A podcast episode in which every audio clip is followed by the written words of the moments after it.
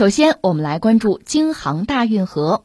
近日，随着山东德州四女四枢纽和天津市九宣闸闸门缓缓开启，在长江黄河的助力下，五路补水水源集中向京杭大运河黄河以北段七百零七公里进行补水，补水量相当于三十七个西湖。这是在经历百年阻断后，这条古老运河首次全线通水，千年京杭大运河又火起来了。京杭大运河距今已有两千五百多年的历史，全长近一千八百公里，途经北京、天津两市以及河北、山东、江苏、浙江四省，沟通了海河、黄河、淮河、长江和钱塘江五大水系，是中国大运河的组成部分。在历史上，京杭大运河是沟通中国南北的大动脉，起着漕粮北运等重要作用。呃，今天是端午啊，先向各位。道声节日快乐吧！端午，中国非常传统的一个节日啊，而且今天非常有讲究。大家有兴趣可以听听我们早晨的那个节目啊，听听回放吧。就今天大不同，我们聊到了端午，大多数人认为是纪念这个屈原先生，还有说法纪念什么曹娥呀、伍子胥呀，有人还会想到什么许仙、白娘子啊。这放在一边，端午确实是很传统的一个，就是饱含着中国文化文明精髓的这么一个特殊的日子吧。比如中华文明里边这个阴阳消长啊，转化的那种相当高明的，算是一种辩证思维吧。在端午节这个时间节点得以展示。那么端午在就是阳气达到极致，所谓飞龙在天啊，阳极而阴生，这就是所谓亢龙有悔，挺讲究是吧？那几乎也恰恰是在这个特殊的日子、特殊的节日里传来一个消息，就是大运河京杭大运河百年以来首次哈全线通水。哎呦，这个消息确实让人非常激动啊！一方面，我们得说这个也算是意料之中，因为你通水嘛，通水之前做了大量的工作，百年都没有通，现在通了，这个工程也很浩大，涉及面很广啊。所以我们早就知道，但是就在这个特殊的时刻传来这个消息吧，还是让人觉得很激动。据说是喝下三十七个西湖，就是这个水的量啊，相当于三十七个西湖，这才能够让京杭大运河百年以来首次全线通水。所以在端午这样一个特殊的时刻吧，这个京杭大运河通水，就让我们一下子就触摸到了历史啊，触摸到了我们中华文明之中就非常。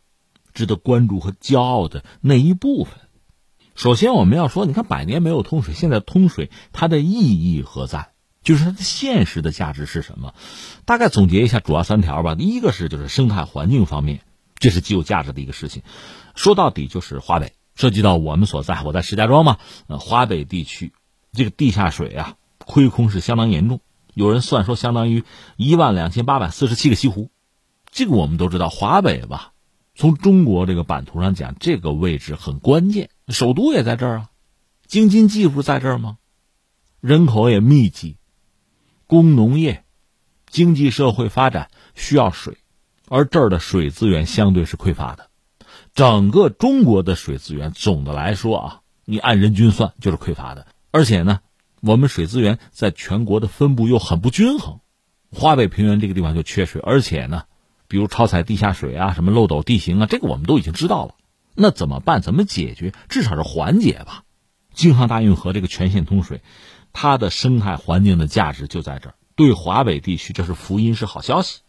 像大运河黄河以北段七百零七公里做了补水，最终会汇集华北平原吧。另外，大运河在这个农作物灌溉、泄洪啊、排涝这些方面也有它的独特的作用，这是一个。再就是航运经济价值了。那成本当然很低了。另外就是还有一个旅游文化价值，这算是我们聊它的现实的意义啊。另外，我们从历史上、从纵深上看，这种感慨会更多。因为中国嘛，我们讲传统，我们是农业社会啊，农业经济嘛，农业生产是重中之重。传统的中华文明也是一种农业文明。那你想，农业、农业生产。人民生活和水呀，那真的是纠缠不清。我前两天看了一个资料，讲什么呢？就是说，呃，中国的很多考古的成果吧，西方不承认。你说他爱承认不承认，不是这个意思。我们要说的是什么呢？说有一个东西，实际上就体现出双方的差异，就是那个大洪水。在西方呢，它不有一些这是宗教典籍嘛，神话嘛，讲洪水啊，大洪水啊，方舟啊，是这套玩法。中国不是，中国是大禹治水啊，就是我们是战天斗地的，是改天换地的，是强调人定胜天的。我们要把握自己的命运啊，这是我们和他们很大的不一样。所以双方从根儿上就不同，你很难指望对方理解和认同你。所以你看看，就是中国吧。我们这个文明，就说在陆地上，我们还不说海洋上啊，就说在陆地上，我们想办法要改变这个地形地貌，挖沟哈，挖运河，中国大运河河道的变迁，就是贯穿了整个中国古代的历史啊，这也是一种独特的文明史。你比如说，第一个很重要的阶段在春秋战国那个时期，很多诸侯国它是出于这个，当然那时候是竞争啊、战争啊、运输啊这方面的考量，开凿运河。这就形成多条区域性的运河，到了这个秦汉三国两晋南北朝那个时候，也是开凿了多条运河。这些运河的开凿呢，是为后来隋唐大运河的贯通奠定了基础。这是一个阶段的春秋战国，然后到了隋唐，特别是隋炀帝。隋炀帝呢，有人骂他什么好大喜功啊啊，篡权夺位什么的。这个你要仔细去思考历史哈，有很多东西可能有后世对他的抹黑。就是对隋炀帝这个人，包括像秦始皇这样的人啊，我们的评价应该是辩证一点，不是简单的把他看作一个好人或者坏蛋哈。你比如说，呃，隋炀帝，一个是兴建东都洛阳，再就是大运河的开凿，这个总的来说是责备后世的。当然，你要说他这个什么征辽东，那恐怕就是很鲁莽、很不明智、劳民伤财了，所以他的政权很快就灭亡了，那个就不说。但是呢，隋炀帝确实是在之前呢，就是。各朝各代基础之上，实现了大运河的全线贯通，形成了以洛阳为中心，他的首都啊，向北到涿郡，向南到杭州，那是一个人字形的运河，长度得有两千七百公里呢。这是中国大运河的第一次全线贯通。随后就是唐宋，又得到了维护或者进一步的完善。然后到了元朝吧，那个时候中国的政治中心已经从比如隋唐那个关中地区吧，已经到了北京。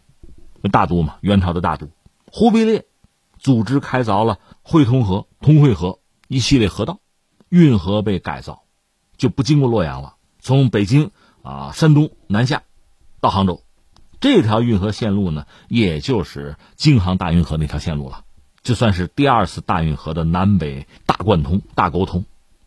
到明清两朝是进行维护吧，维护这个最基本的格局。当然也做了一些大规模的疏浚啊维护，因为毕竟是人工运河，这些麻烦少不了，你就得精心维护。